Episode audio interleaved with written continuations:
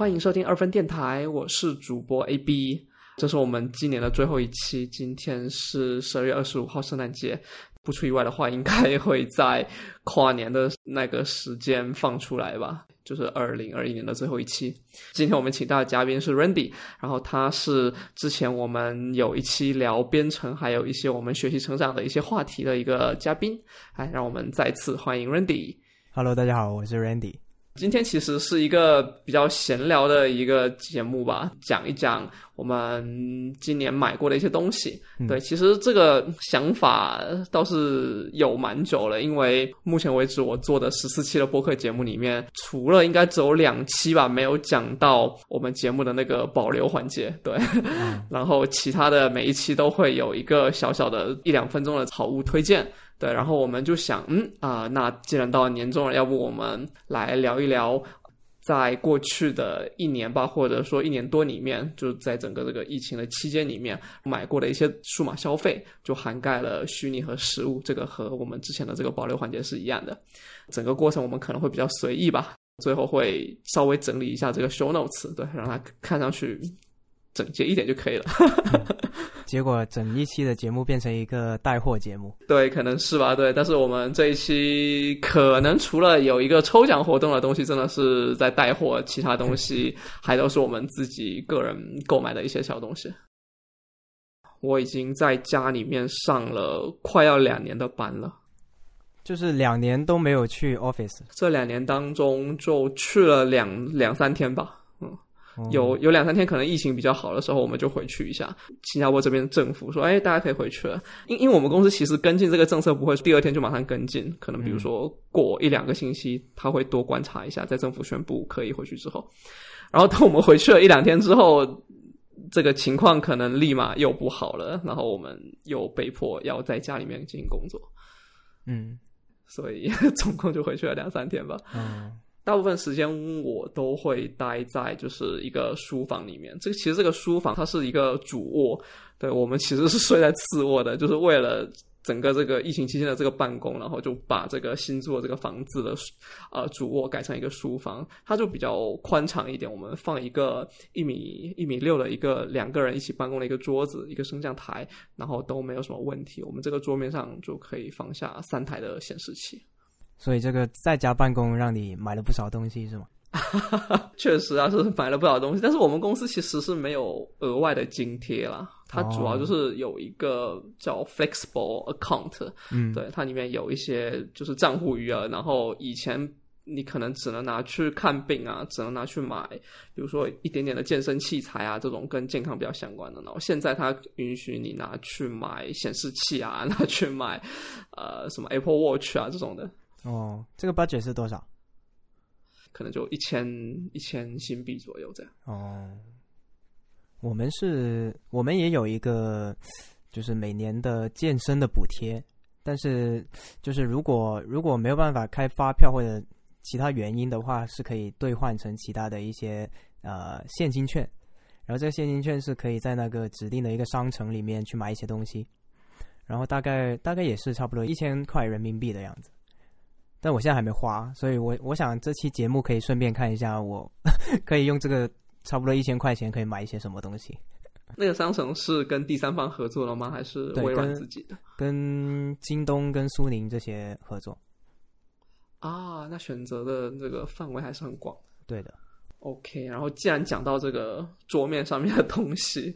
我们就可以讲一下，就是从我们从这个。在家办公，或者说在家自己写一些小项目这种东西开始吧。今年四月份的时候，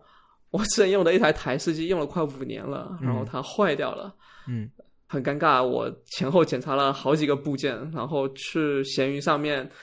啊买了几个替换的东西，就买买了一个主板过来替换哈，然后还啊去买了一个电源过来替换，结果发现都不是，然后最后。几经周折，发现是 CPU 坏掉了。哦，这个就非常尴尬，因为我那个 CPU 是那个 i 七七七零零，对，就是这一代的 CPU，我不知道为什么那个时候还真的非常的保值，对，就还要卖一千多块钱那个二手的。我当时全新的也就卖这个价吧，对，然后懒得再买一个一样的 CPU 了，就直接把电脑里面的这些啊。不需要的一些东西全部卖掉，然后把它变成了一台游戏机。我去买了一个 i 三过来，就是把它当成一个游戏机在用。对，然后与此同时，我去买了一台 Mac Mini，就那个 M One 的 Mac Mini，用了大概有半年的时间，直到我最近拿到了那个新的呃 MacBook 十六寸的那个版本。嗯对，对，这个是今年比较大的一个改动吧。对，就是我主力自己做项目的一些电脑换掉了。所以你是呃工作的电脑是 PC 还是 Mac？嗯，你说公司发的吗？公司发的也是一个 Mac，可能是是一个一八年的十五寸。呃，主要写公司的东西是在 PC 还是 Mac？我自己配的 PC 就是我平时自己写项目的时候用啊，就是做 side project，你不能用公司的电脑做呀。啊，所以你 PC 呃，我我说的 PC 指的是 Windows 的电脑。啊、w i n d o w s 的电脑就是我哦，我们稍微理清一下，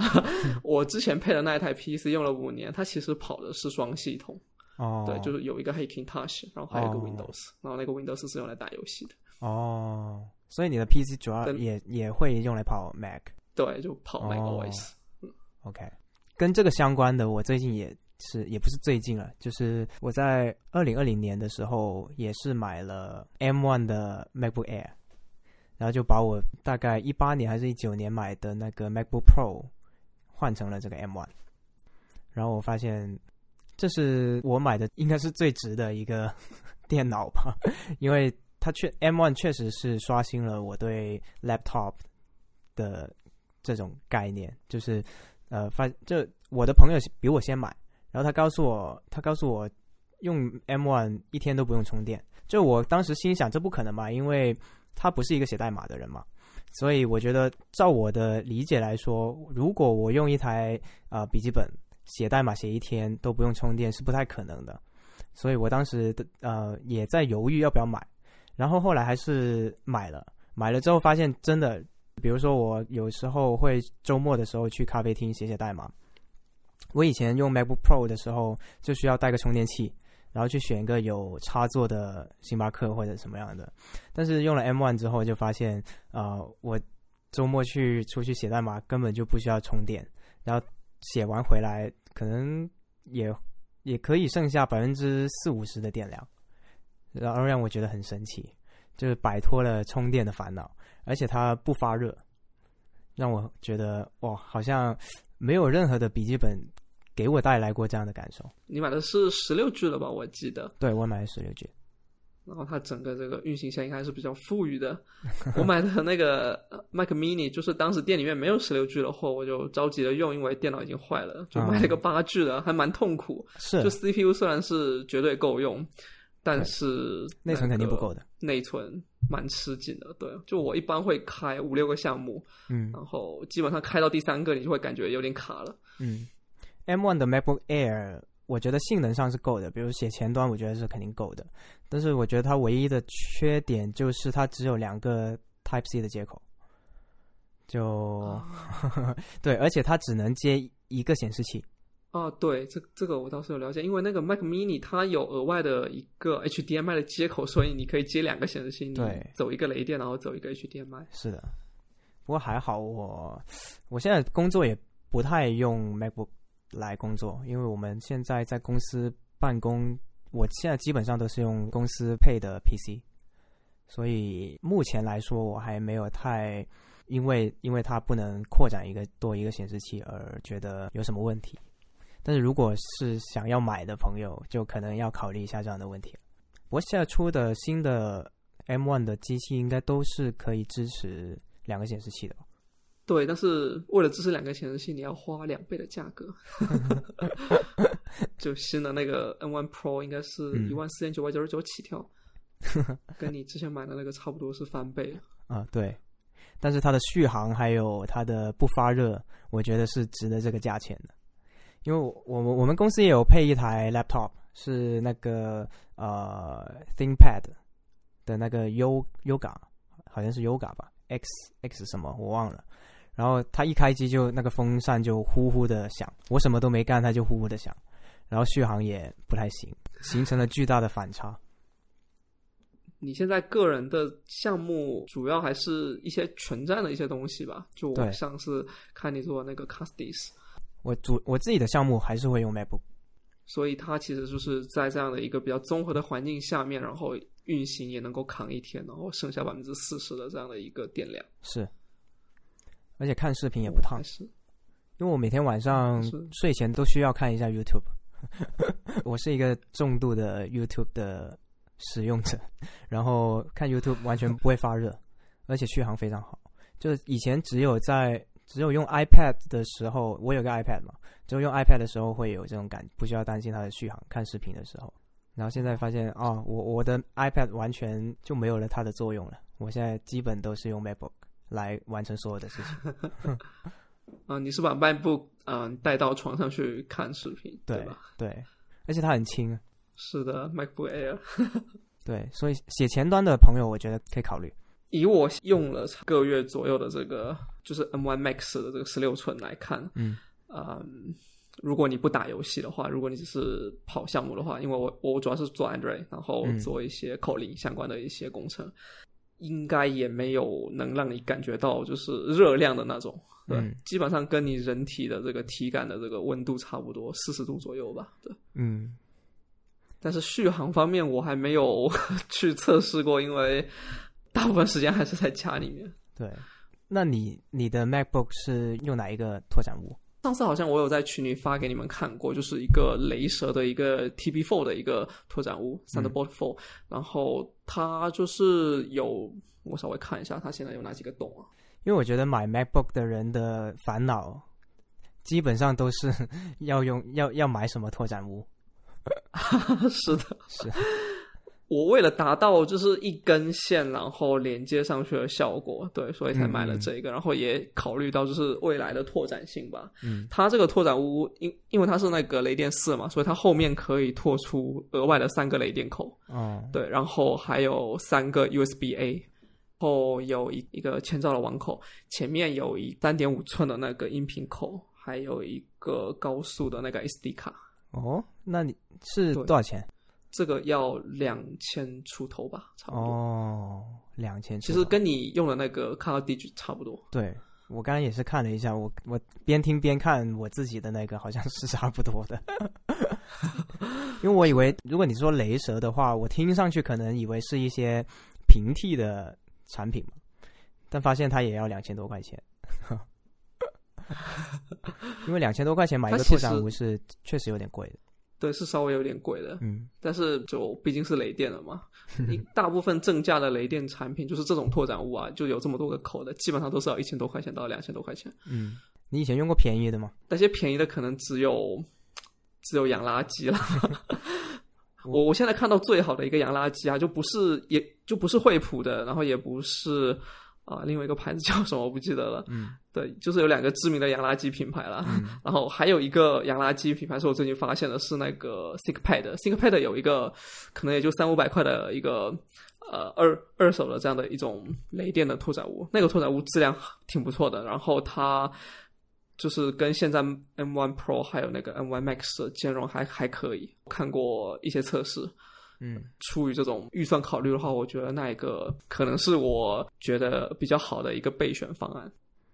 所以总结的来说，就是便宜的应该是买 便宜的，那我不是很敢推荐给大家去买洋垃圾啊。对，就便宜的，你可能可以去考虑一下 Type C 的那种普通的那种 Type C 的扩展物，因为 Type C 的那个扩展物它是有那个十 Gbps 嘛，然后那个带宽就比较小。如果你插的设备比较多的话，它总带宽会被占用掉。比如说网口可能就没有办法跑满，或者说你的那个视频接口没有没有办法跑满六十帧，它只能跑个三十帧的模式。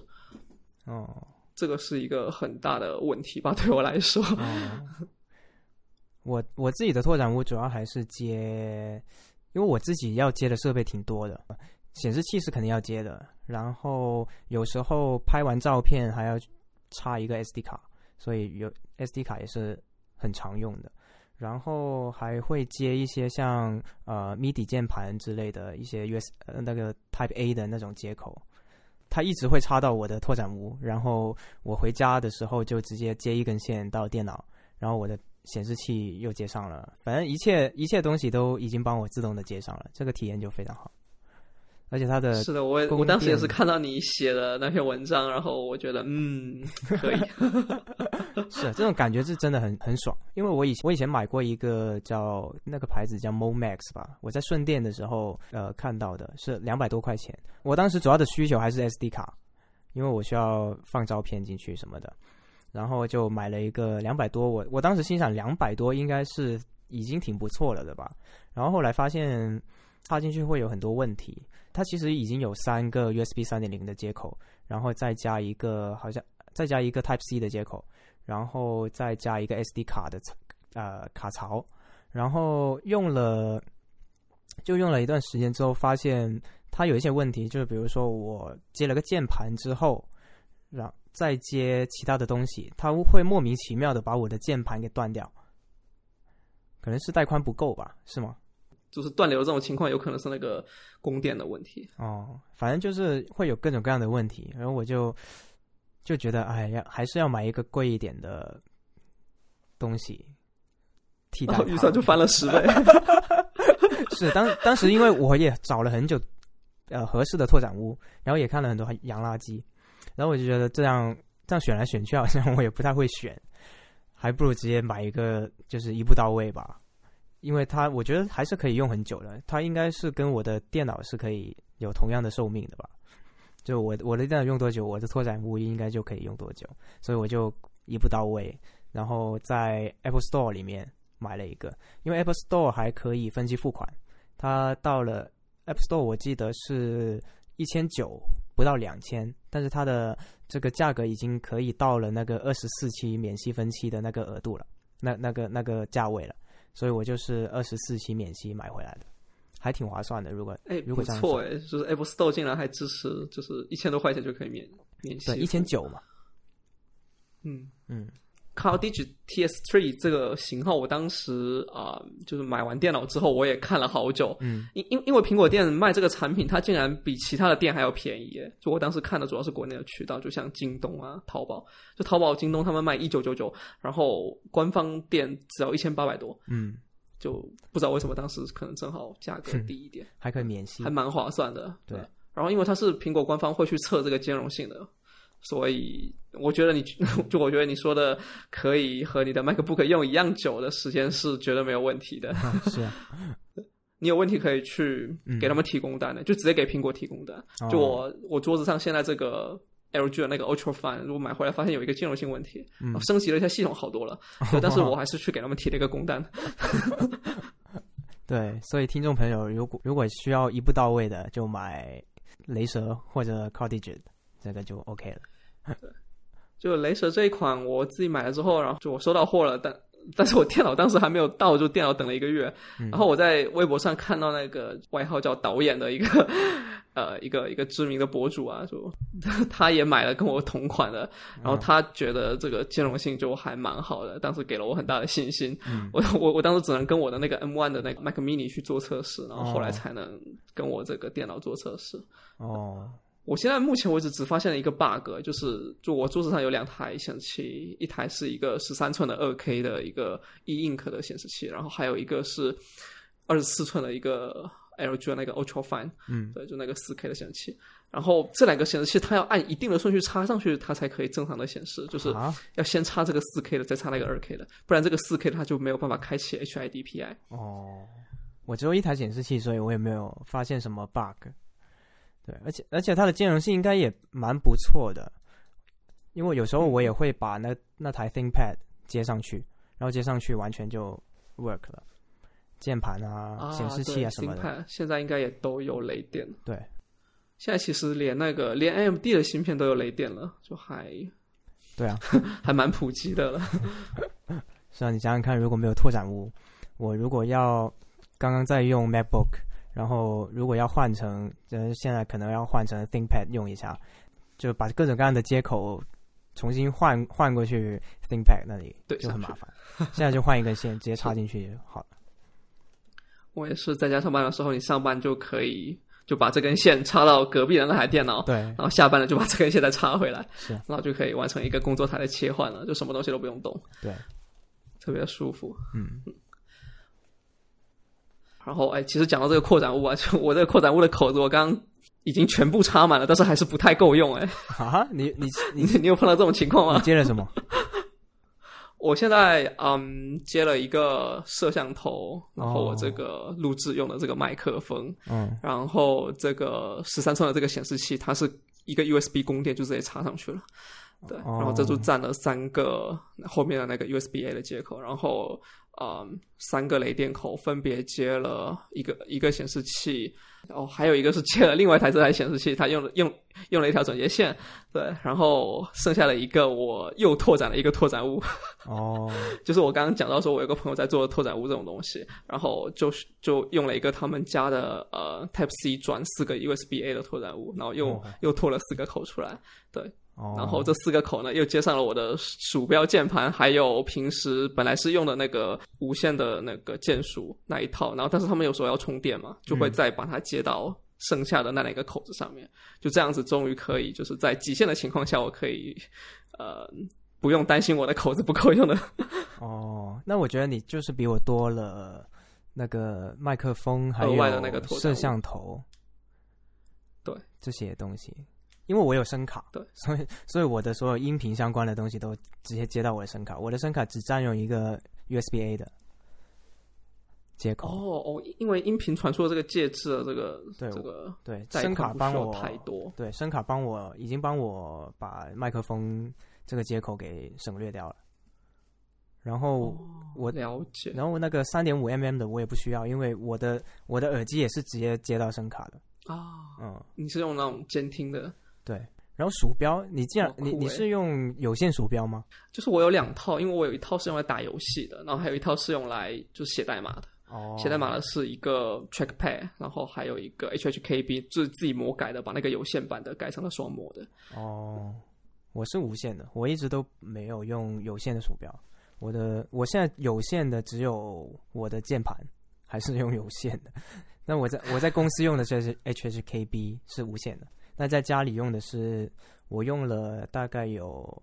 今年是二零二一，我一六年的时候买的一个，一五年的时候买的一个 Poker Poker Three 吧，已经用了，对，用了五年了，然后我一直没有换，所以它还是有线的。然后我我的鼠标，我的鼠标是 MX Master，这个也是用了快，我是一六年买的，也用了四五年了。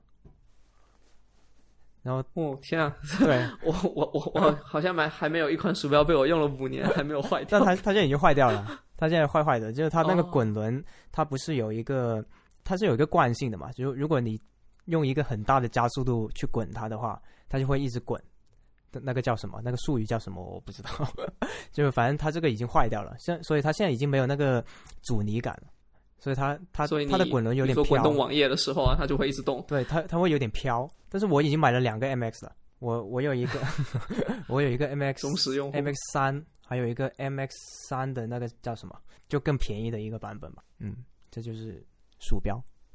其实我对鼠标的要求还蛮低的，主要就是不要有实验。我我我我以前上大学的时候。还用了蛮久的无线鼠标，对，但是我打 DOTA 的时候总感觉有点奇怪，可能那个时候的技术还没有现在这么好吧，已经十年过去了。对，我的第一个无线鼠标是二零一二年买的。这边可以讲讲你跟你的麦克风，因为我觉得可能有一些听众是需要，可能他们自己也录播客或者去录一些视频之类的，你可以讲讲你跟你的麦克风。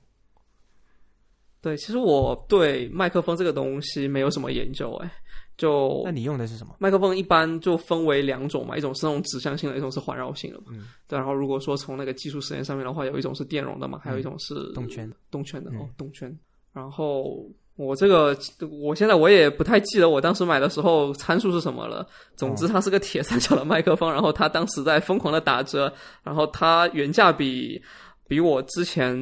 啊买了又退货的一个那个蓝鸟的那个麦克风好一点，对。蓝鸟指的是那个价格 Blue Yeti 吗？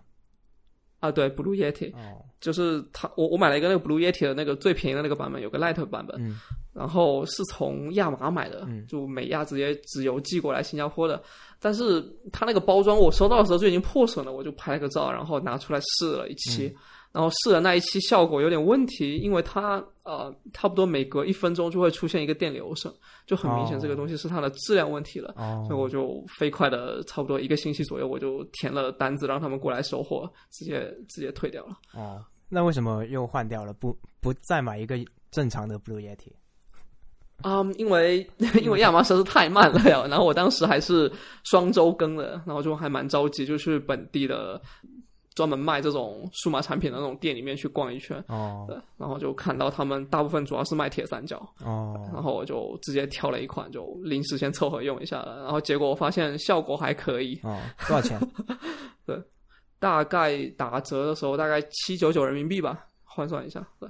七八百这样子哦，那跟 Blue Yeti 应该是差不多的价位。对，但是它原价大概是一千二、一千三左右。嗯，对，感觉感觉直直接可以插 USB A 的麦克风都是这个价位。嗯，是的，对，因因为我这个其实还不算很专业的一个播客，所以我们 那我觉得 就就这种普通的开始就可以了。对，已经很够了。实际上，我前面两期是用的那个 AirPods 录的，感觉也凑合。对，但是 用现在这个麦克风录，确实就没有什么杂音。就如果你完全不讲话的时候，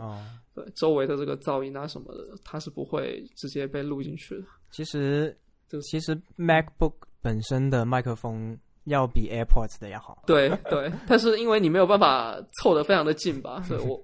然后我，嗯，就我平时是把 MacBook 合起来用的。我我有一个那种支架，然后把我两三台电脑全部插上去了。我也是合起来用。它现在合起来用不不不会不会太担心电池的那个寿命的问题了。就比如说我现在可以看到它是百分之七十九的一个电量，它只会在这个大概百分之七十五到百分之八十之间徘徊。嗯，它不会冲，就不会再往上冲了，不会冲到百分之一百。哦。哦，说起这个电池，我又想起我当时买的这个 MacBook Air 是一个呃官方官官官 官方的机器，对，普通话真的好难。当时啊，我记得是我当时本来想要买一个全新的，后来好像听了我的一个朋友说他买官方的，然后我就去看了那个官网官网的官方的商城。然后，然后我去看了一下，哦，就很便宜，这这不是很便宜吧？就是比如说，我买一台全新的八 G 的 MacBook Air，呃，五五一二的那个容量的 MacBook Air，它的价钱跟我官方买的一 TB 的还有十六 G 的价钱是差不多的，可能就比它贵了一千块钱吧。所以我就觉得，哦，那可以去买一下官方的。然后官方买回来了之后。我看它的电池循环，它只循环了两次，所以基本是一个全新的机，所以我觉得挺划算的。就是听众朋友，听众朋友可以看一下官方的那个那些机器，我觉得是挺划算的。我们俩一个福建人，一个广东人，真是不好意思啊，大家。我们努力会把自己的普通话再提炼提炼，太难了。对。就你刚刚说起电池，我就想到这个。以前一四年第一次买 MacBook 的时候，我买的也是官方的版本。对，用到了一八年就呃搬来新加坡之前，然后把它啊很便宜的就出掉了，这样子。对，就相当于是半送半卖给我一个朋友了。哦，我也是这样的，我也是卖给了一个同事。就他没有什么太大的需求，就就是他他不写代码，所以他就他就无所谓，他只是。不能忍受，就是 Windows 就经常要安装很多那种防病毒的软件，就特别的麻烦。那个时候其实，哦天啊，忘记忘记做广告了哎！啊，什么广告？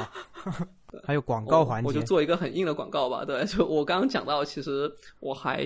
额外接了一个啊 USB 的那个 Hub 到我的这个。呃，镭射的扩展坞上面，然后我的显示器，我的两台显示器用的那个转接线，其实都是就是 USB to 那个 HDMI，还有一个是 USB to DP 的。然后这三个东西都是我就是有一个挺好的朋友他自己呃他们公司的产品叫做 UNI，然后我会把这个名字放在 show notes 里面。然后我们本期呢会跟他们有一个合作，会有一个抽奖，对，就是会有应该大概是三档奖品吧，对，每一档对应到就是一个价格范围内的一些产品吧，大家可以自己去他们的京东店选购，抽三档，对，可能会有几个这样子，到时候大家看那个 show notes 里面的介绍就好了。我还以为你已经接到，我还蛮推荐这，对，但是其实这个广告其实不是说给我赚钱了，主要还是友情的广告，帮别就帮自己朋友宣传一下，然后顺便我的这个听众可以获得一些福利而已。嗯，我自己是没有钱拿的。对。OK，就说到他们家的这个线材，或者说是那个拓展设备吧，因为他们家有做拓展物，但是是只做那个 Type C 的，对，然后没有办法满足我现在大概有十几个接口的这样的一个需求，所以我这套方案其实也是他给我出的，就是他说你先去买一个雷电的，还给我介绍了一个产，介绍了几个产品，对，然后然后再把他们家的这些设备全部给插上去就好了。就他们家的这个设备。就是有一个特点吧，就是设计还蛮统一的，就不会像啊某联，你懂的，某联就是有有很多代工的东西嘛，对，就长得五花八门的，有些是黑的，有些是银色的。然后他们家的就同样的都是同样的编织线，然后同样的配色，嗯，对，然后请了统一的设计师，就有专门的工业设计师，有专门的啊这种产品设计师，然后做的还蛮好看的，对，也蛮扎实的。我用过的几个产品都非常的舒服。我之前在公司的时候，呃，就是在疫情之前嘛，在在在疫情之前，然后呃买过某联的那个 Type C to TP 的口，然后把我们公司把我们公司的那个显示器给搞花屏了。然后它还每就差不多每半个小时就会就非常的烫，然后就会开始显示有点不稳定，就会闪烁，特别的奇怪，而且是。就是我跟我女朋友，然后两两个人用了同样的那条线、同样的电脑、同样的显示器，在我们公司都出现了同样的问题，就说明这不是一个个例啊。然后后来换了他们家的线，就舒服多了，对，就没有什么问题了。我之前用某联也是，因为我以前在以前的公司，它配的就是某联的这个拓展坞，就用来接显示器的。我也遇到过花屏的这种问题。我一开始以为是显示器的问题，因为我以为是接触不良，然后后来发现可能是这个这个转接头的问题吧，线材的问题，对，应该是线材的问题，因为它的那个花瓶，它不不只是花瓶，它还会那个颜色也会变成绿色吧，所以很符合它的，它很符合它的名字。我我是因为就是呃用了差不多半年之后受不了了。然后就去买了他们家的线，就从国内寄过来，然后换了换换上之后感觉非常的舒服。但是但是其实我那个朋友跟我说，就是某联是业界水平还是比较高的，嗯，就是可能是他们自研的那些东西啊，就是有一些比较高端的线还是比较好的，嗯，可能是良品率不高。客观来看了，对，可能我们确实人品不是很好。所以聊了蛮多这个我们主要用的这个设备啊，嗯，然后稍微看一下哦，我可以介绍一下，就是我桌子上的另外一台显示器，就我刚刚提到的是一个十三寸的一个 e ink 的一个设备，对，e ink 就是我们平时看到那种 Kindle 的那种显示屏幕，就是电子墨水屏，对，然后它其实不是一个普通的阅读器，它是一个有 HDMI 接口的呃这样的一个显示器，嗯，对，然后你可以把它接到任意的电脑上或者手机上面去用，嗯。我现在主要就是用它来写书，或者用它来看书，或者用来查一些资料，就是会把差不多两三个应用放在这个屏幕上面。但是它是比较方的，这个分辨率，这分辨率我看一下，反正大概我觉得是接近于四比三吧，就比较像 iPad，比较像那个十三寸的 iPad 那么大啊，两千二乘一千六百五十，对，差不多是四比三吧。嗯，我自己对 e ink 没有。对对，墨水瓶没有太高的需求。对，因为我差不多是疫情开始后几个月就得了这种比较轻度的干眼症吧，就是医生觉得不是很严重，哦我感觉我也有，稍微 对，稍微用一点点药水就好了。有一段时间特别的难受，就是就是看着看着屏幕，突然觉得很，就我当时没有就没有意识到是干眼症。我当时就觉得自己是很困，就是可能睡不够，然后后来就开始更严重了一些，就是他会开始流眼泪，是这样的症状吗？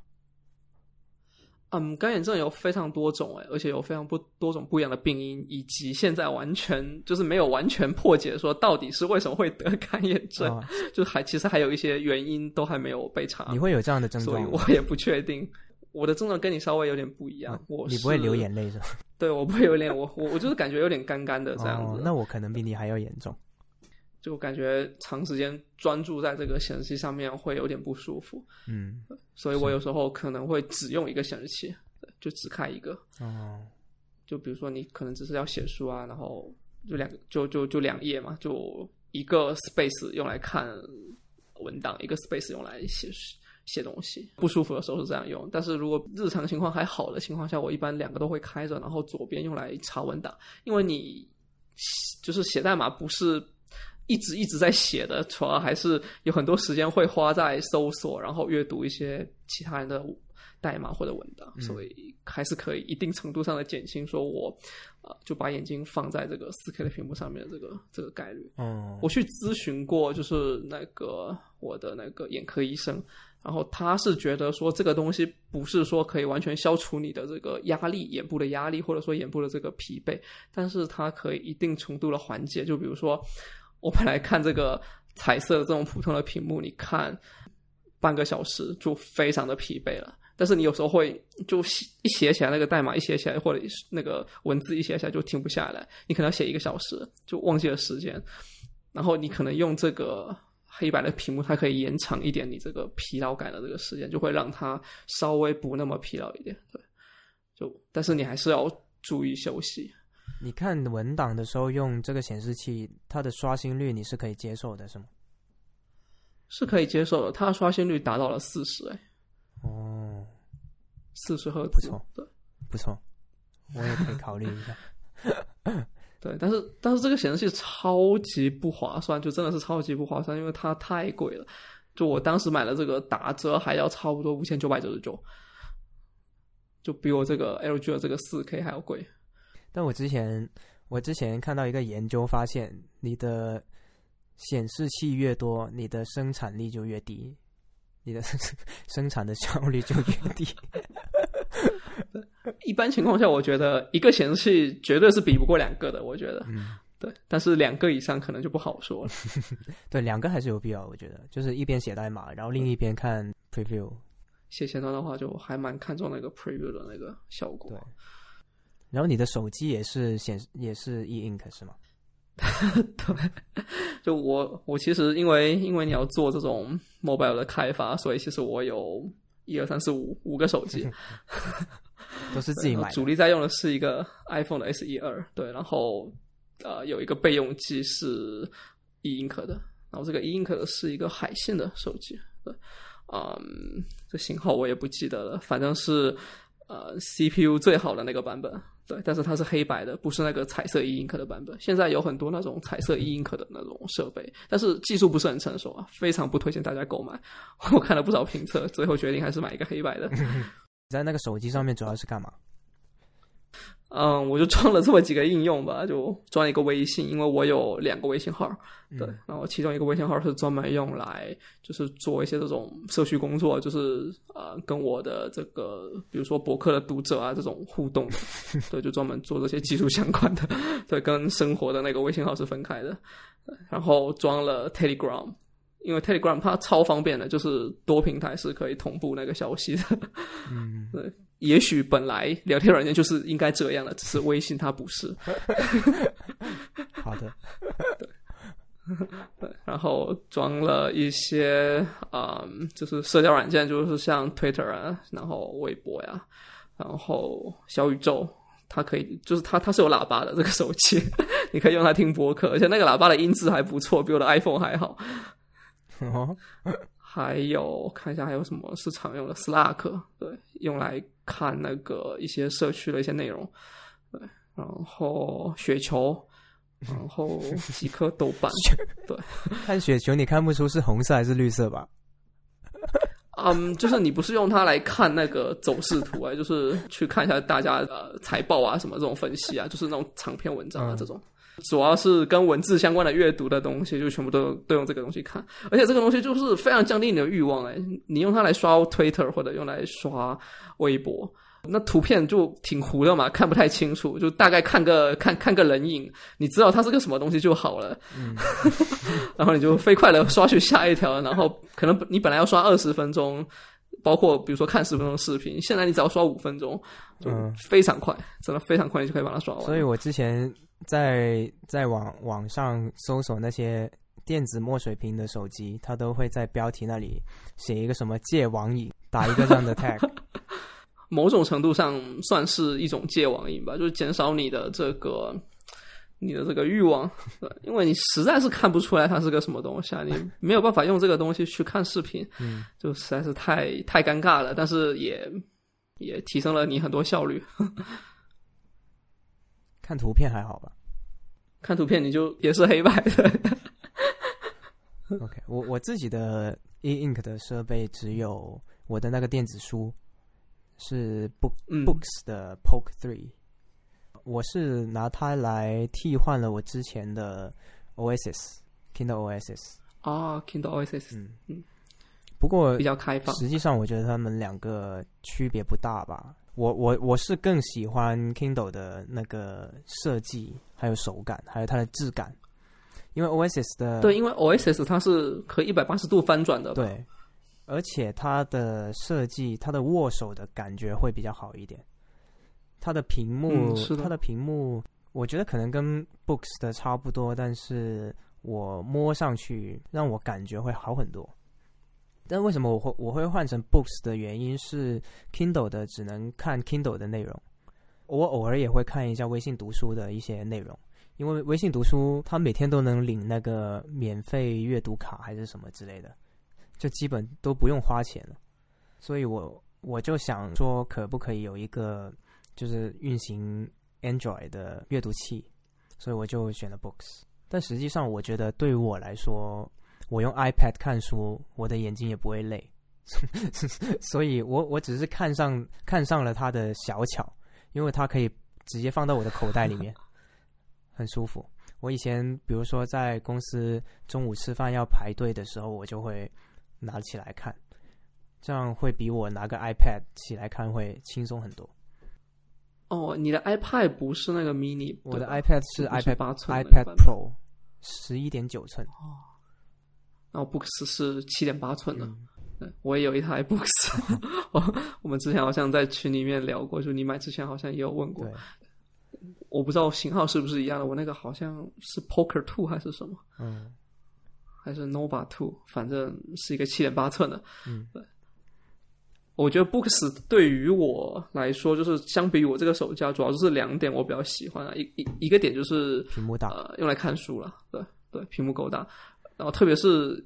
偶尔我真的会去看技术书，就是用那个用微信读书跟你一样，然后会有一些国内的技术书，因为我在这边买书就特别的麻烦，就只能看电子版。对，就如果有微信读书或者京东读书上面的那个电子版，其实是很方便的。然后看代码啊，就可以看一整段的，就还蛮方便。嗯。对然后另外一个就是它可以装那个 Google Play，啊，有很多应用就装起来就非常的方便了。像我在手机上面我用的这个 Twitter，它是 PWA，嗯，就这个手机就海信了嘛，它就没有办法装那个 Google 的那个框架，挺麻烦。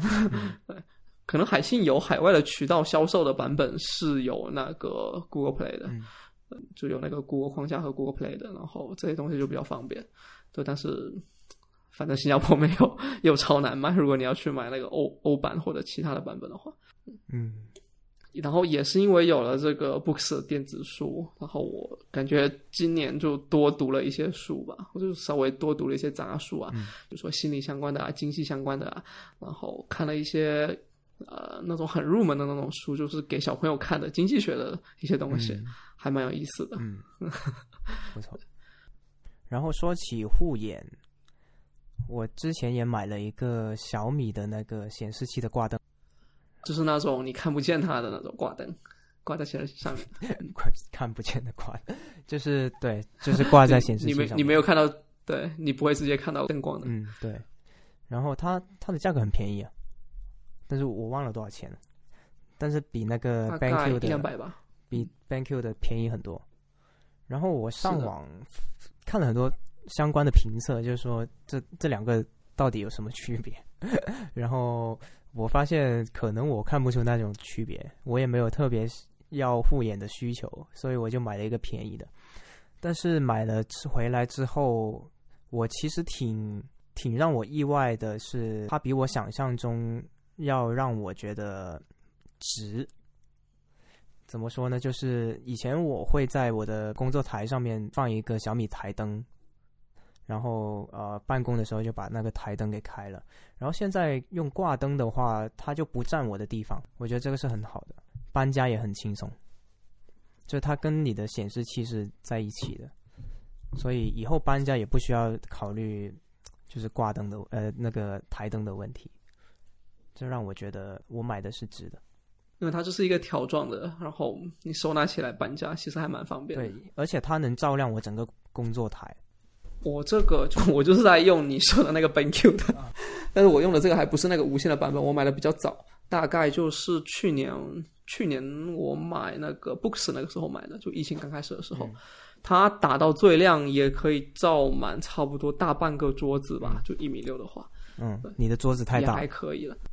因为我们是两个人用嘛，所以实际上一个人只有不到一米。哦，那你可以买两个，对，每个显示器配一个。对，但是我这个我我另外这边的这个显示器上面放了一个罗技的摄像头，这样这个这个摄像头倒不是我们今天的内容，它很早就买了，主要是因为我的电脑一直是关着用的，所以需要额外的一个摄像头来辅助一下。嗯，OK，然后可以聊聊你的。我看你写的有一个 SSD 硬盘盒，我对这个还是比较有兴趣的。这个东西的想法是怎么来的？我我先说一下，就前面不是提到我的电脑坏掉了，然后我那台电脑里面其实有两块硬盘，啊、有一块是一个三星的五百一十二 G，那个九六零 Pro 吧，应该是，然后还有一块是海康威视很早出的一块硬盘，嗯。就一个一 TB 的版本。嗯。对，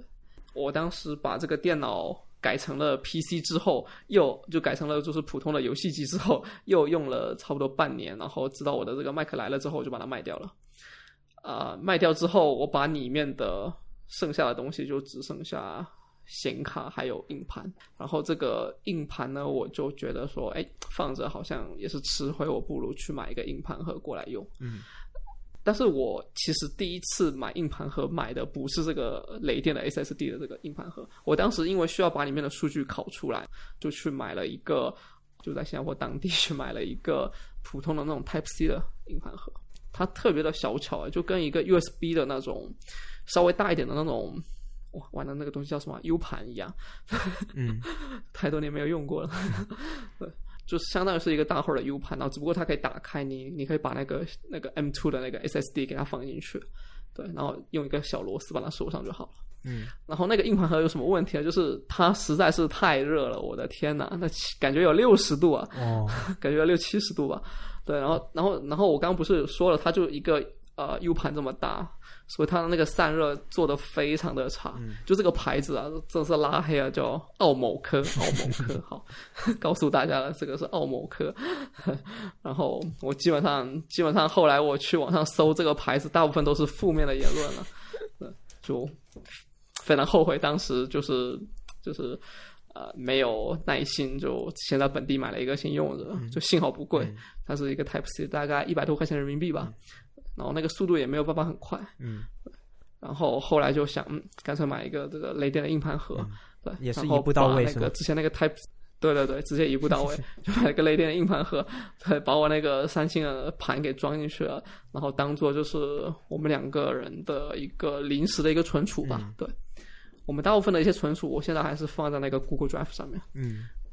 另，然后之前那个奥某克的那个东西，就配合海康威视的那个，反正也是个垃圾盘，你你热就热吧，不要坏掉就好了，就不要坏这么快。对，然后拿来做那个 Time Machine 的备份。哦，Time Machine 啊、你只要除了第一次吧，第一次反正无所谓了，第一次热就热吧，我拿一个风扇给它吹着。然后第二次开始，因为你是增量的嘛，所以它那个量不会太大，每次可能也就跑个几分钟就跑好了。那你的这个硬盘盒，就是这个 SSD 会用来存一些什么东西？就特别是因为我之前用的那个 Mac Mini 是那个基础版的，就八加二百五十六的，所以我的这些播客的这些工程内容啊，然后我们之前拍的一些 Vlog 的一些工程内容啊，然后还有一些成品啊，都会放在就是这个里面。哦，但是你们互相会存在说，比如说你要给呃女朋友，就可能她的电脑要用的，你直接拔掉，然后插到她的电脑上面吗？还是说有什么共享的？其实不是这种场景哎，就如果只是某一个，比如说一个视频，他要呃发给我做一半的工程要发给我，就直接 AirDrop。哦，所以你的 SSD 是用来冷冷储存的，是吗？对，冷储存的。哦，OK，就相当于废物利用吧。我放在那边吃灰是吃灰嘛。五百一十二 GB 的 SSD 废物利用。我之前也在考虑要不要买一个 SSD 的硬盘，用来做也是用来做冷储冷储存，但是因为我本身有 NAS，后来就觉得好像也没有太大的必要。但是我我对我的 NAS 的，我我先介绍一下我我家用的 NAS 是那个群晖的 DS 二幺八加，呃，已经用了两三年了，是一个两盘位的一个呃 NAS。买了两两块两两 TB 的硬盘插上去了，然后平时也是做一些，主要还是用来放我的照片。但是我我之前我之前觉得那是没有很满足我的需求的原因是，有时候我们比如说我跟我的朋友出去玩两三天，拍了一些照片，但这个时候我没有办法直接把它传到我的 NAS，然后分享给我的朋友。就因为它的速度，就是上传的速度不快，别人在我的 NAS 上面，如果通过外网，不是通过局域网的话，下载速度也不是很快，所以我就觉得是不是有必要买一个 SSD 的硬盘，然后我们出去玩个两三天之后，我就把照片放进去，然后给他们存到他们的电脑上面这样子，但后来又打消了这个念头，因为太贵了。就是那种普通的，像三星那个 T 系列的 SSD 的硬盘，就不是硬盘盒，就直接就是一个硬盘，好像也就不到一千块钱吧，一 TB，嗯，也也挺贵的，啊，也挺贵，确实。但是那种的稳定性其实会比我这种硬盘盒再加一个硬盘的这个呃质量会好一点。对，那那是的，对对，但是速度就是你除非买到一 T 两 T 的呃。版本，嗯，普通的那种，呃，就低于一 TB，可能包括一 TB 的版本，可能速度都没有用这种雷电的这种速度快。嗯，对，对我这个可以大概可以跑两千多，对，两千多兆每秒。所以你现在你家里是没有 NAS 的需求是吗？没有，我我照片、视频全部都 Google Drive。哦。对，但是其实我一直没有确定我最终的方案是什么，就现在也只是临时的，就是 Google Drive，然后然后把这些其他这些东西的工程文件全部丢在这个 SSD 里面。嗯，所以公有云可能以后我会找一个我比较满意的 一个公有云吧。对，可以来试试微软的 OneDrive。好啊，它它它就没有系统限制。对，OneDrive 其实挺好用的。我现在我有一些照片也会放到 OneDrive，只是在国内的话，它就分享不太方便。因为 OneDrive 是在国内是可以用，就是你可以用它的 WebDAV，就是你可以直接在上面上传或者下载。但是你要分享出，就因为它 OneDrive.com 它是被在国内无法访问，对。所以我如果要在我的 OneDrive 分享一些呃东西给我国内的朋友的话，他们就没有办法直接下载。我其实也很想找一个国内靠谱一些的公有云，但是也没有什么好的方案。其实苹果的公有云应该国内访问还是很快，但是不稳定，有系统的限制，然后。也也不是很稳定，我觉得用起来就如果只是苹果跟 Google 我两个都用过的话，我感觉 Google 那个稍微方便一些，对，然后看照片的体验挺好的，就如你直接用那个 Chrome 打开，它那个效果还不错。哦，所以那啊，我我很好奇，就是如果你把照片放在 Google Drive 上面，它可以有跟 Google Photos 一样的功能吗？因为我知道 Google Photos 的那些图像识别什么的很厉害，但是我不我不太清楚它在 Google Drive 可不可以。对，其实我用的就是 Google Photos，然后它跟 Google Drive 现在是一套了。哦，就那个 Google One 那个全家桶，然后他们其实是共享同一个空间的。对，共享空间我是知道，但是他们功能是不是共享的，我就不太清楚。那那如果说说具体的话呢，其实我用的是 Google Photos，就针对于我这两个东西的话，Google Photos 视频和照片，在桌面其他的东西才是好用的，是吗？Google Drive。Google Photos 在桌面端，哎，我没有用过，桌面端就是在 Web 完全没有用过，在 Web 端，这也也是你直接把照片拖进去，端还是不错的。呃，你你可以用它的 client，然后你也可以用 Chrome 直接对，就用 Web 直接拖东西进去。手机上面的同步还可以，对，可能几个月吧。我这种没有多少照片的，我可能几个月才同步一次都可以。哦，就一次同步一千张，然后我这边的网速可能几分钟就好了。哦。不过我现在我现在也会用公有云，就是备份我的 NAS，就是备份我 NAS 里面的一些重要的图、照片什么的。多重备份。对，因为群晖，我我还是会考虑隐私问题的。但是群晖它那个它里面有一个套件叫做 Cloud Sync，就是呃，你可以在上面直接去 link 到你的一些公有云的服务，然后指定你哪一个文件夹。是需要同步的，它就会定时的去把你的 NAS 里面的某一个文件同步到公有云上面。这样的话是可以做到呃被，就是在公有云上面做一个冗余。然后呃比较担心就是 privacy 这些问题的用户的话，呃 Cloud Sync 里面是有一个自动加密的功能，就是你在 link 你的公有云的时候，你可以自己设置一个密码。然后它会给给你生成一个密钥，然后你同步过去的所有文件，它都会在同步的时候自动帮你做加密。所以你在公有云上面的这些文件，都即使别人把它下载下来了，它都没有办法打开。如果他不知道你的密钥的话，这个功能还是挺好用。就是这种功能我还是第一次听说哎。然后是啊，如果你只需要一个异地容灾，这叫异地容灾吗？就是就是你需要一个。更比你的本地的设备更靠谱的呃一个备份的方案的话，我觉得用这个加密备份是一个很不错的选择。就是即使你把它存在百某度云盘上面，你还是不需要担心这种隐私问题。就是你不需要担心你的一些视频会变成八秒什么什么之类的。就是我我突然间蹦出来了一个很有意思的想法。你那个双盘位的可能随着时间的这个增长啊，很快就会不够用了。不够用。对，但是基于你现在的这个方案，反倒是一个很经济实惠的选择。嗯，对，对，因为你本地可能只是一个中转站。对，是的，就是即使你没有 A 没有 NAS，还是可以用这套方案去把你自己本机的东西先加密，再上传到公有云。呃，我记得是有一个国外的一个软件是专门干这个干这种事情的，就是它是一个客户端，它是它是跨就是多多种系统都都能用的一个一个客户端。然后你下载下来运行了之后，你就可以设置一个路径，让它去自动加密。就比如说，你可以把你的 Dropbox 的那个路径设置到里面，然后你把你之后。你拖进去 Dropbox 的所有文件，它都会自动帮你先加密，然后再上传到 Dropbox。就是它做了一道拦截，然后拷贝进去之前就会先经过它。对，它做了一个中转吧。那你打开的时候，它那个解压的那个感受明显？它它是这样的，它会它会在本机起一个 Web DAV 的服务，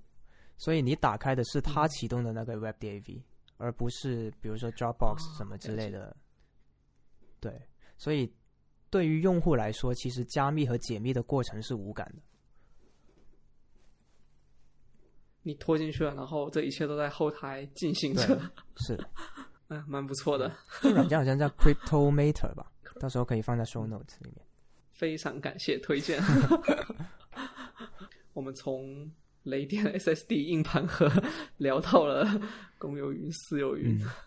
接下来可以聊一些聊一些虚拟类的产品。哎，那你现在还会啊，就是使用 NAS，然后去啊？就是我觉得现在我订阅的正版的呃流媒体服务，就串流服务，都已经大概符合我的要求了，所以我就很少再去就存一些，因为串流真的太方便了现在。所以我现在看一些什么打造自己的家庭流媒体影院什么之类的，我都觉得好像 非常的无感。对无感。所以聊到 Netflix，我们就可以聊订阅的这些服务了。是，我也我也是这样说这些东西。就是我之前测试过一个月的那个 Disney Plus，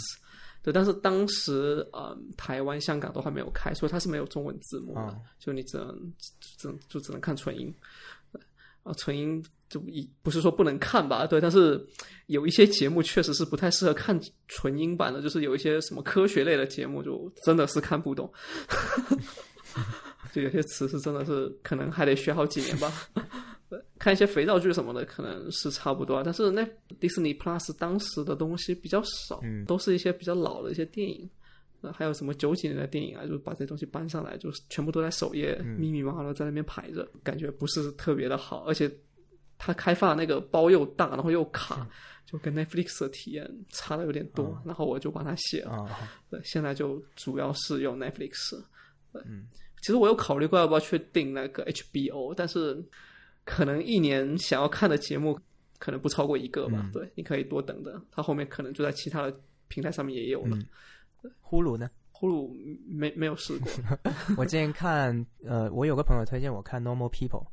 是在呼噜上面有的。然后我当时打算因为这部剧，呃，所以订阅一个月试一下，但后来也没有，因为它没有中文字幕吧？好像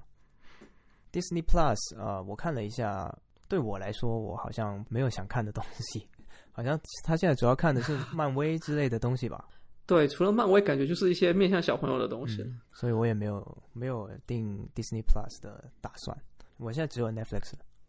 我觉得 Netflix 上面有很多成年人动画片，嗯，成年人也需要看动画片嘛，对。然后它上面就有一些就比较适合成年人看的。然后音乐呢？音乐你有订阅什么？因为我现在主要是用 Spotify，就用家庭账户，就我跟我女朋友。哦，我还有国内的那个 QQ 音乐，基本上是没得选了，因为国内的这些音源就 QQ 音乐是最全的。QQ 音乐在新加坡可以用，但是现在因为大部分的音乐还是可以听的，那小部分的话你稍微设置一下也就好。哦，还是要设置。但它在 App Store 里面是有的。对，App Store 里面是新加坡区的 App Store 是有的。应该是有的，对，应该是有。我有点混乱，不过我我反正两两边号我都有嘛，就。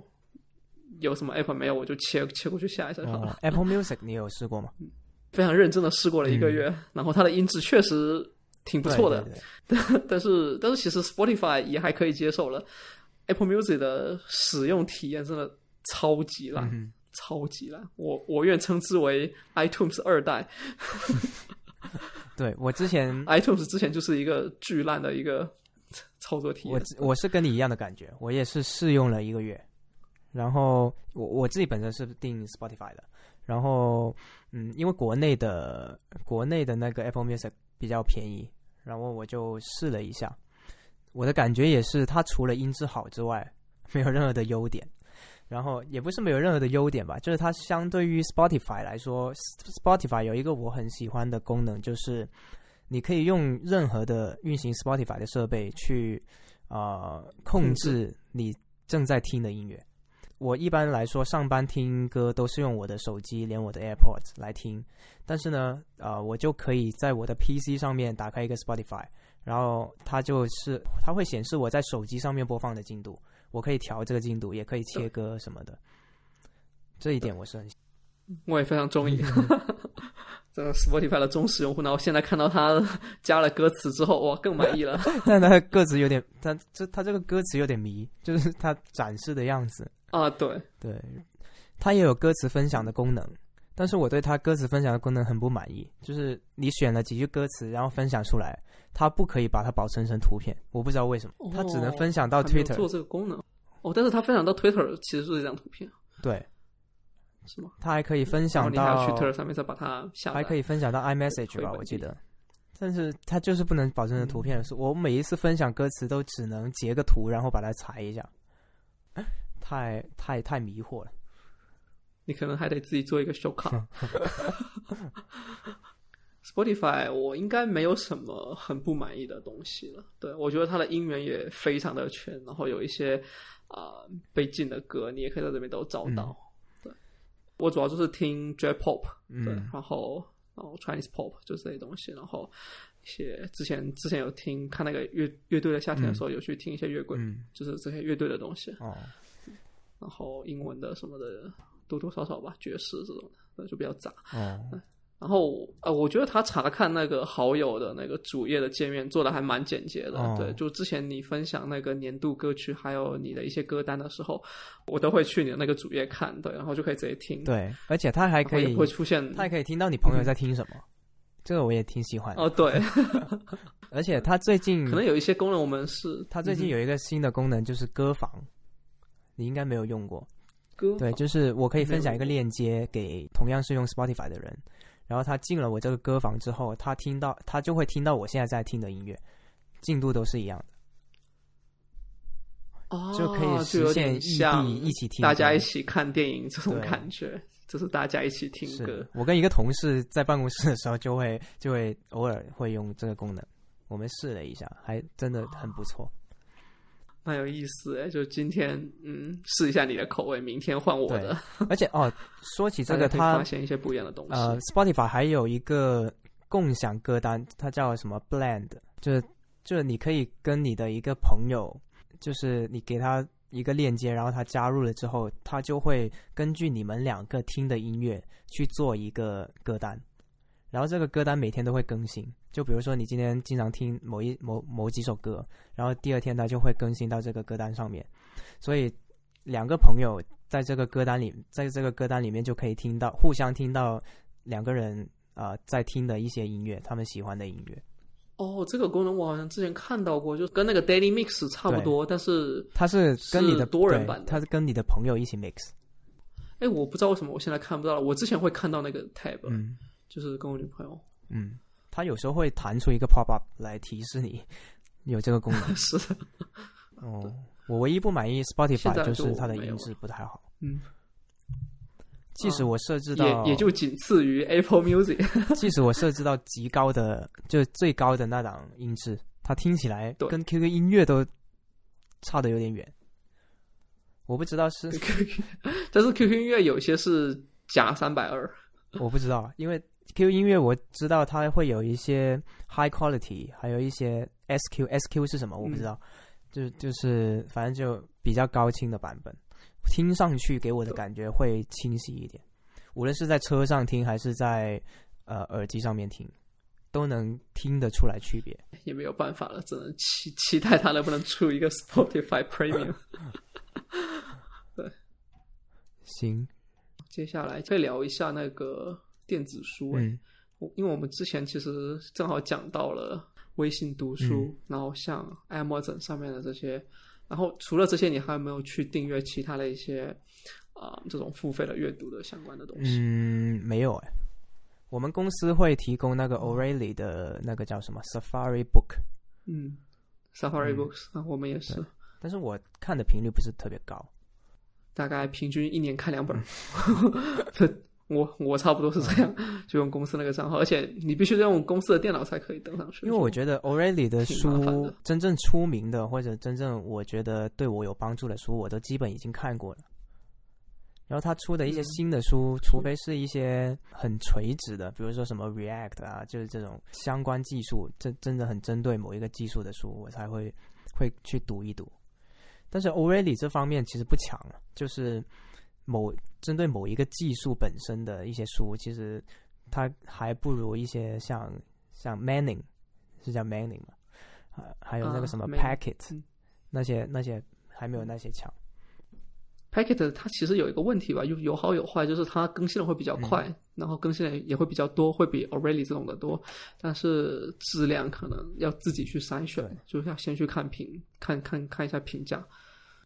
啊、然后那说到我这边的话，我可能还我之前订阅了那个 Medium 的一年的会员，对，现在已经没有了，对，就差不多是到十月份左右，还是十一月份左右的时候停掉了。然后我决定不再续订，我觉得这个东西对我价值没有这么的大。嗯就如果你只是要去学英语的话，你可能不需要去看这上面的文章，它有很多杂七杂八的话题，你没有每一个都很感兴趣。然后它科技方面的这些主题写的，我觉得一般般，还没有你去 GitHub 上面没有一些我学的多是吧？就是科技的。其实我主要是讲的是那些杂文的东西，就不是纯粹的编程技术的东西。对，有点像那种的，看的没有这么多，我觉得稍微有点浪费。对，然后大部分的其实免费的你就能看了，对，因为这上面可能百分之九十可能都是免费的。然后特别是你刚刚提到的，就是技术的这些东西，它更是可能可能这个比例更高，对，就是这个免费的比例会更高。嗯所以我觉得这个东西花的不是很值。特别是前三个月我还比较有兴趣的去看的时候，我就已经发现大部分其实也都是免费的。然后那些付费的试了试看了一两个，效果没有这么的好。嗯，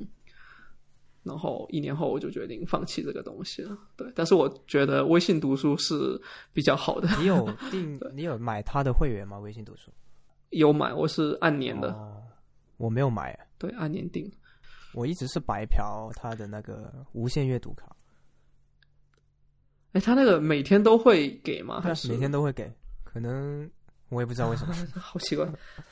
可能还在 就我当时的阶段。一开始用过几天那个免费的，然后后来就没有了，嗯，他就不给我发。哦，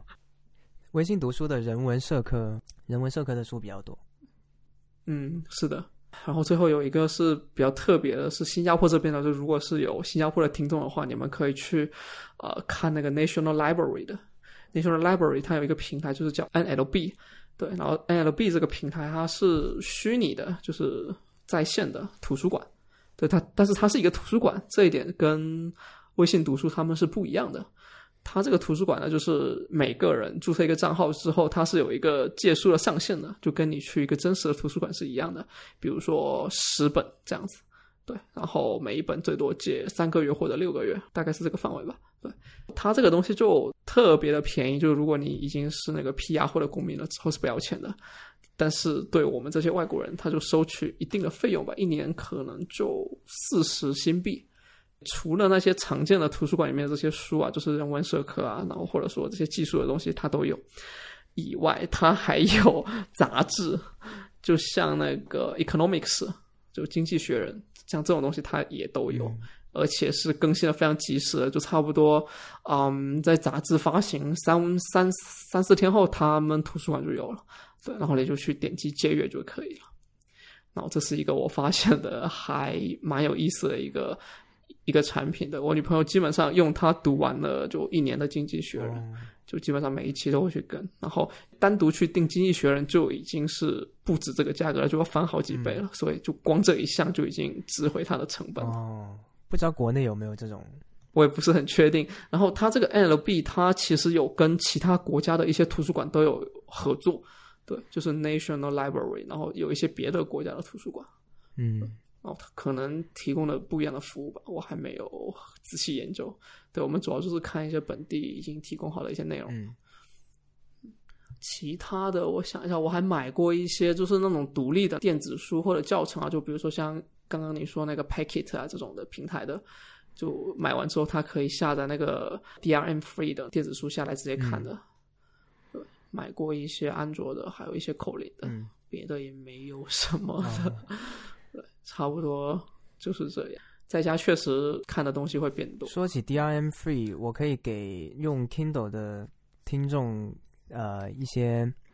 就是技巧吧，就是因为 Kindle 买的书它不是 DRM free 的，但是呢，其实是有有方法去让它 DR DRM free。呃，这个能说吗？就这，我我觉得 DRM DRM unlock 应该不算是盗版吧，就是按照我的价值观来说，DRM free 对，但是不符合他们的用户协议。但是它是有办法，呃，通过某一些手段去 unlock 的。比如说我我自己的方法是呃，因为大家都可能都会接触到一个电子书管理的软件叫 Calibre，是这么读吗？Cali Cali Calibre，呃，然后应该是 我电脑上有。然后对，然后它有一其中一个 plugin 是专门用来 DRM unlock 一些你从呃 Kindle 上面买的书，就是前提是你还是得买那个书，不是说直接就在那个网站上下一个盗版回来，是你必须先购买了那本书，然后呃 Amazon 上面会有一个在你的那些什么管理你的设备和内容的那一个页面里面，它是可以展示你所购已已经购买的电子书，然后它有一个选项是可以通过 USB 传输还是什么的，反正就是有一个方法让你去把这个 AZW 的这一个文件下载下来，但下载下来之后是一个 DR DRM lock 的版本，你没办法直接打开，然后用那个插件就可以，你拖进去之后，就是那个插件一开始会让你呃输入你 Kindle 的。那个序列号，然后你直接拖进去，它就会用你的序列号去帮你把这个 DRM lock 的呃文件把它 unlock 掉。所以我我所以我觉得它并不是盗版，因为首先你需要真正的买了这本书，其次你需要有一部真正的 Kindle，你才有那个序列号，然后就用这个插件去帮你 unlock 是。就我今年因为在买那个 Andres 那本书，就讲那个 Andres 这个团队当时是怎么样从一个创业公司，然后到被 Google 买掉，到风靡全世界这样子。那个作者他其实是把电子版发布到了非常多个渠道上面了。然后我才发现，就下面会有人评论，就是推荐大家去 Kobo 这个平台上面购，因为这个平台它是可以下载 DRM free 的。感觉那个下面的评论还还蛮抵制 Amazon 的。对，就是 DRM。到底是不是一个嗯可以有效保护版权的手段，还是一个争议性很大的事情？Kobo 这一个平台我也用过，就上面会有一很多台版、港版的书，是挺不错的。嗯，是的。说回亚马逊啊，就是因为它那个 DRM lock，然后所以我没有办法在我的那个呃手机上面去看这个书，对，或者说在我的那个电子书上面去看。我懒得去装它那个 app，但是我在我的电脑上面去看，对，然后就把它拖到了我这边这个 e ink 的这个屏幕上面。它的它的桌面板太烂了吧？超烂，真的超烂。但你你是没有 Kindle 的是吧？我我给我家里人买的是 Kindle。哦，那你可以用他们的设备去帮你去 unlock。后面反正尽量不在 Amazon 买了，如果如果可以可以有别的平台去购买的话。我今年又在 b r i 上了一年的课，对，然后还推荐给很多个朋友去上面去上课。他这个上课的模式其实蛮随意的，就不是说跟我们以前上英语课那样上的。就你可以跟你的老师沟通，你们想要做什么就做什么。我一般就是上去闲聊，然后我的老师给我讲讲他最近的家常啊，他呃的什么感情故事啊 等等的，然后他在修院子啊，他在种花啊等等的这样一些蛮有意思的事情。我还有一个老师上去就是国际政治，然后经济，然后。然后还有一些 COVID 的这种这种 topics，然后不过我现在也上完了，决定休息一下。呃，Cambly，Cambly 我之前也用，之前是因为在面试一个面试一个公司，然后需要用全英语的面试，还有他们的工作也是需要用英文交流的，所以那段时间我就很深度的用了 Cambly，呃，我觉得是挺值的，就是。呃，Cambly，它是我我个人觉得它是给你提供了一个，就是给你闲聊的平台，就是它不是一个很 formal 的这种教学或者什么的。它它虽然也会有一些呃教学的内容，就是你可以就是你约这个老师之前可以指定说你要学什么，就 Cambly 它本身有一些什么。各种各样的话题的课程，你可以先选，然后那个老师就会根据这一个课程去跟你去教学，或者或者跟你聊一些东西。但是我自己用，大部分时间都是闲聊，就聊一些有的有有的没的。那那段时间很长时间的，大概差不多有一一个月多吧。呃，可能每周两三天，然后每一次三十分钟的这个这种强度，呃，聊了这么多这么长时间之后，就是起码他让我在说英语方面是增强了很很大的信心。如果真的想要呃把口语练得比较不那么，就起码你能知道应该怎么去回应别人，我觉得用 Cambly 是真的是可以。有很大的帮助的，对我感觉仅仅只是我们这种工作场景的需求的话，上去练一个月，你就会发现自己有挺大的改观了。就一个星期练个三五次，比较自信了。简单的对话你都了解它里面的这个 context。就是如果你不去找真正的人去瞎聊的话，就是当你遇到一个英国呃遇到遇到一个国外的讲英语的人，可能就会很慌。就比如说，别人即使是只是跟你打个招呼，问你 How's going，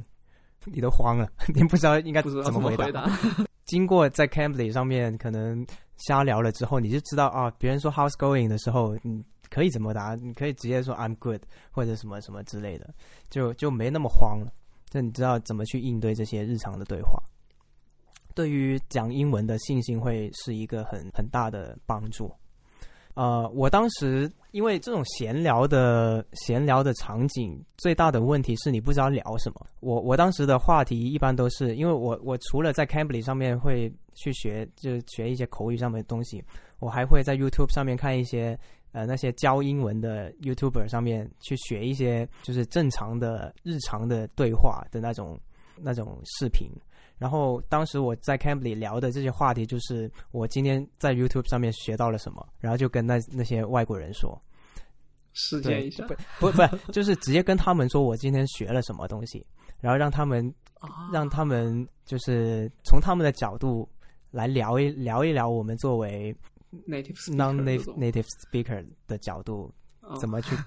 反反正就聊这些有的没的，比如说我会在 YouTube 上面去看那个，我我也推荐大家在 YouTube 上面关注那个叫那个频道叫 Rachel English，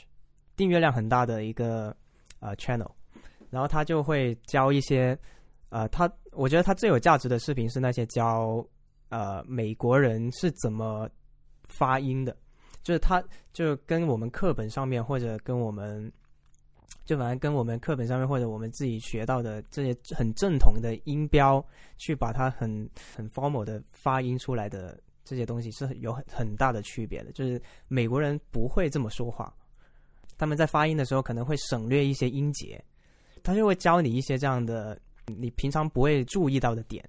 所以这对听力还有说英文更流畅是有很大的帮助的。然后我每天就跟 Cambly 那些人聊这些啊啊！我发现原来美国人不是这么读某一个词什么的，对啊。就举个例子，比如说他们不会，美国人不会说，我不知道美国人还是什么，就反正不会把 important 读成 important，他们会直接说 important。就他他们 T A N T 那个地方省略，就是他们会通过很多这样的省略的读法，让他们说话更更快。而且没那么难读，对吧？就是很多这样的小技巧，我觉得是可以学到很多的。就是这个发音的部分，呃，你在 Cambly 上找老师的话，不一定所有的老师都能理解你说的这个东西，因为他们很就是 native speaker 自己是理解不到。自己到底是怎么发音的？就像我们中国人，有些 你讲中文的时候，你去教别人，你你不知道你你要怎么教他发这个音，他可能天生的这块肌肉就已经被训练好，他们自己本身不会注意到的。所以在跟他们聊这种话题的时候，他们也会觉得很有意思。对对，他可能自己后来才意识到，哦，是这样子。对，所以所以有一次，不过不过有一些老师专门训练，就是专门接受过这方面的训练的，就是教学训练的，他可能就会了解这些教学的这些东西。对。然后我还试过另外一个学英语的平台叫 Lingoda，你你有听说过吗？啊，这个我我我看了超多的 YouTube 给他做。对对，然后我就去试了一下，然后它是一个。比较正式的这种教学，然后呢，它的主要的形式是上上团课，这叫上上团课吧，就是几个人一起上。你可以直接在上面约课，比如说你可以约明天的某一个时时间的哪一节课是哪一个老师，然后人满了之后就就就可以上，然后你在那个固定的时间，他就会给你发一个那个 Zoom 的链接，然后你加入进去，然后就可以开始上课。然后他的课程的设计，我觉得他是挺合理的，就啊不先不先不说它内容怎么样，反正他设给你设设计的这一个整一个。从入门到精通的这一个整个学习的路线，我觉得它设计的是很合理的。比如说，他一开始会先教你一些可能在 Zoom 上面，呃，要需要学习的一些可能，比如说你的麦克风坏了，你应该怎么跟别人说，然后或者你你你需要打断别人。你应该怎么去说？这反正这是很日常的这些话题，然后循序渐进的去说一些更高级的一些日常的对话。而且呃，你在注册的时候，他就会给你一个测试你的英文水平的一个测试，然后根据这个测试的等级呃安排你的课程。然后我试了一下，后来发现他上课的内容我不是很满意，因为人多嘛。然后他 他上课的形式，他会有一个每一节课每一个每一个课题就会有一个呃 PowerPoint 有一个 Slides，然后去一一页一的一页一页的聊这个话题。比如说他可能这一页的 Slide，他有一某一个问题，比如说你你最喜欢吃的食物是什么？然后他就会开始抽抽某一个学生，就说哎你的你最喜欢的食物是什么？然后你就去回答，这样子。所以，更多的情况下，你是被动的去接受这个东西，而不是有一个机会去跟你的老师去交流你喜欢的食物是什么。然后，以我上课的体验来说，我遇到过有英文本身就很好的，因为可能他们本本身就在一些呃拉丁就是拉丁语系的国家里面生活，所以他们说的还比较好。有一些是不太愿意发言的，整个课程就挺尴尬的。就有一种，他看上去这个课程设计的很合理，但是真的在这个课堂里面可以说的或者可以学到的东西其实并不多，它远不如 Cambly 上面你直接跟那个人瞎聊一番。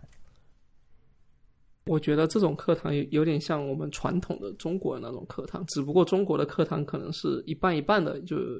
有有时候会讲中文，有时候会讲英语，但是他这个是纯英语，是是这个感觉。所以其实我不太推荐 Lingoda，我更推荐 Cambly。但是可能 Cambly 是需要有一定基础的人会更适合一些。你的英语英语本身的读和写的能力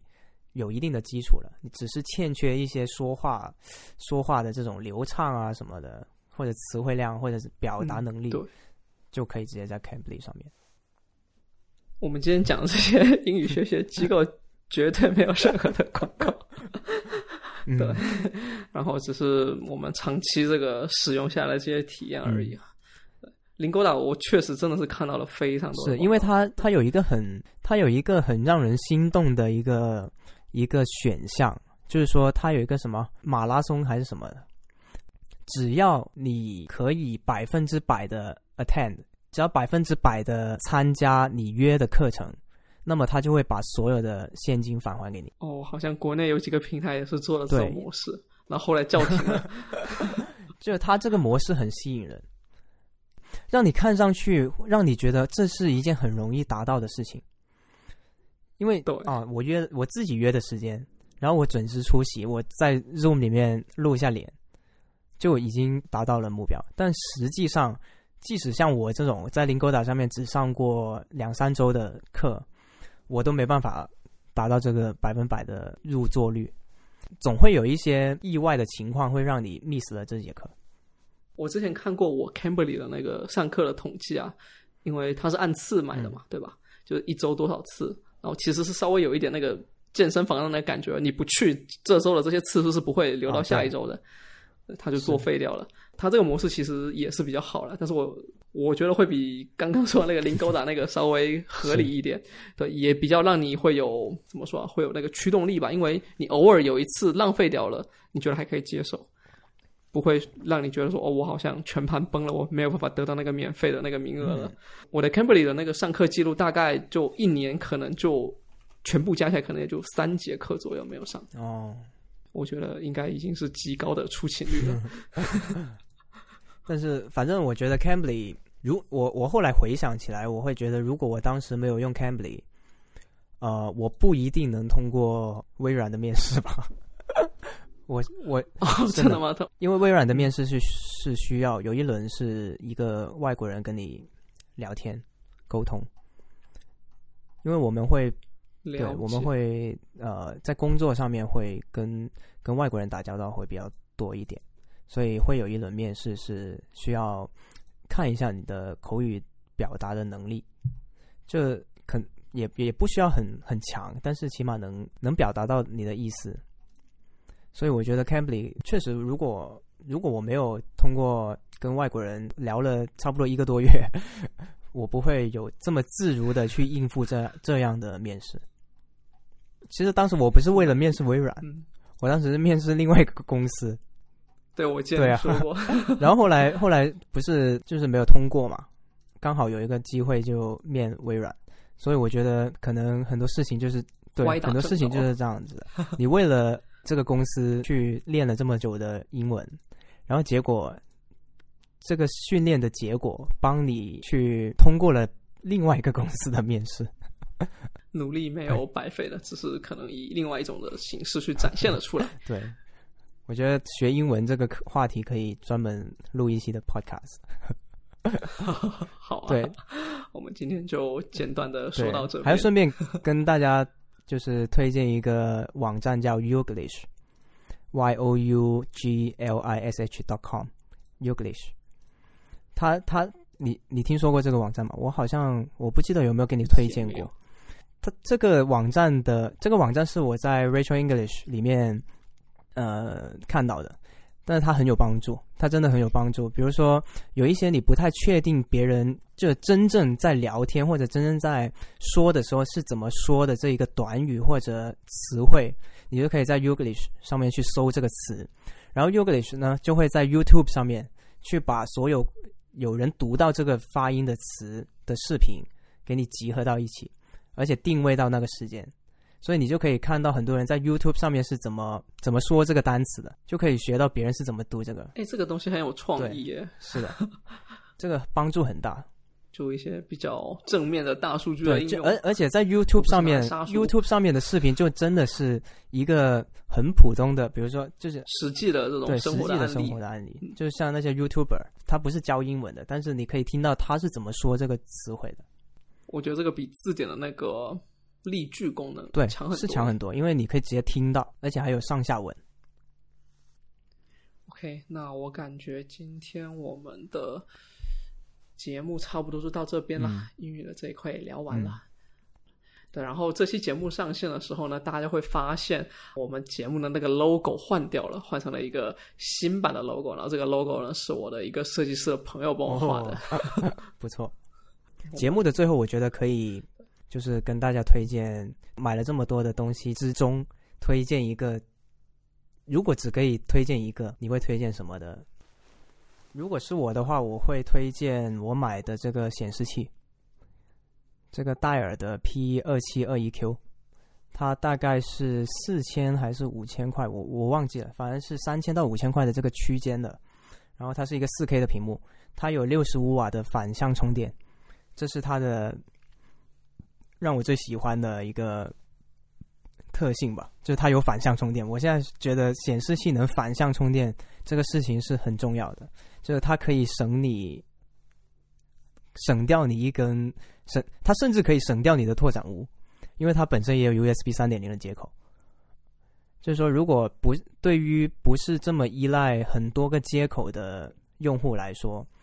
啊、可以没有必要买一个很贵的拓展坞，你只需要买一个有反向充电、有 USB 三点零接口的显示器就够了。然后你就会发现，你只要接一根 Type C 的线到你的显示器，你的电脑既可以充电，又可以在显示器上面接一些 USB A 的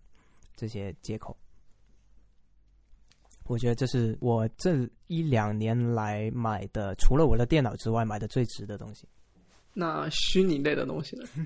虚拟类啊，Netflix 吧，但是门槛有点高，是不是？可以去订阅家庭呃。那如果 Netflix 的门槛有点高，我觉得那 Cambly 应该是我最最推荐，推荐想要练口语的朋友。然后到我了，其实我虚拟的，我刚刚想了一下之后，我觉得也是 Cambly，就只有一样东西可以推荐的话，一定是嗯 Cambly，、因为 Cambly 它这个一对一的，你挑对时间去买的话，就比如说黑五或者双十一的时候，它一般都有活动，就是五折，就不搞别的，就是五折，就很简单。这个活动的规则五折，然后大概一节课就是三十多块钱人民币，半个小时。另外，食物类的话，我想了一下，我的电脑、我的屏幕这些扩展物，这非常的不通用。对我我推荐 Mac Mini 吧，如果预算有限的话，买一个十六 G 的那个翻新版的 Mac Mini 应该是相当好的一个选择。对，就不管是你是作为一个入门的一个程序员啊，或者说家里想要放一台备用机啊，这个性能应该都是很好的，可以满足你的 M1 的 Mac Mini。OK，OK，那因为这期节目放出的时候大概是跨年的时候，我们就提前祝大家呃二零二二年新年快乐，新年快乐，圣诞快乐。全部都快乐。OK，然后希望明天没有疫情了，我们可以回去我们两个线下录一次。好啊，我们下期节目再见，拜拜拜如果您喜欢我们的节目，欢迎在小宇宙等客户端订阅，以及关注我们的微博或公众号，接受最新一期的推送。我们下期节目再见，拜拜。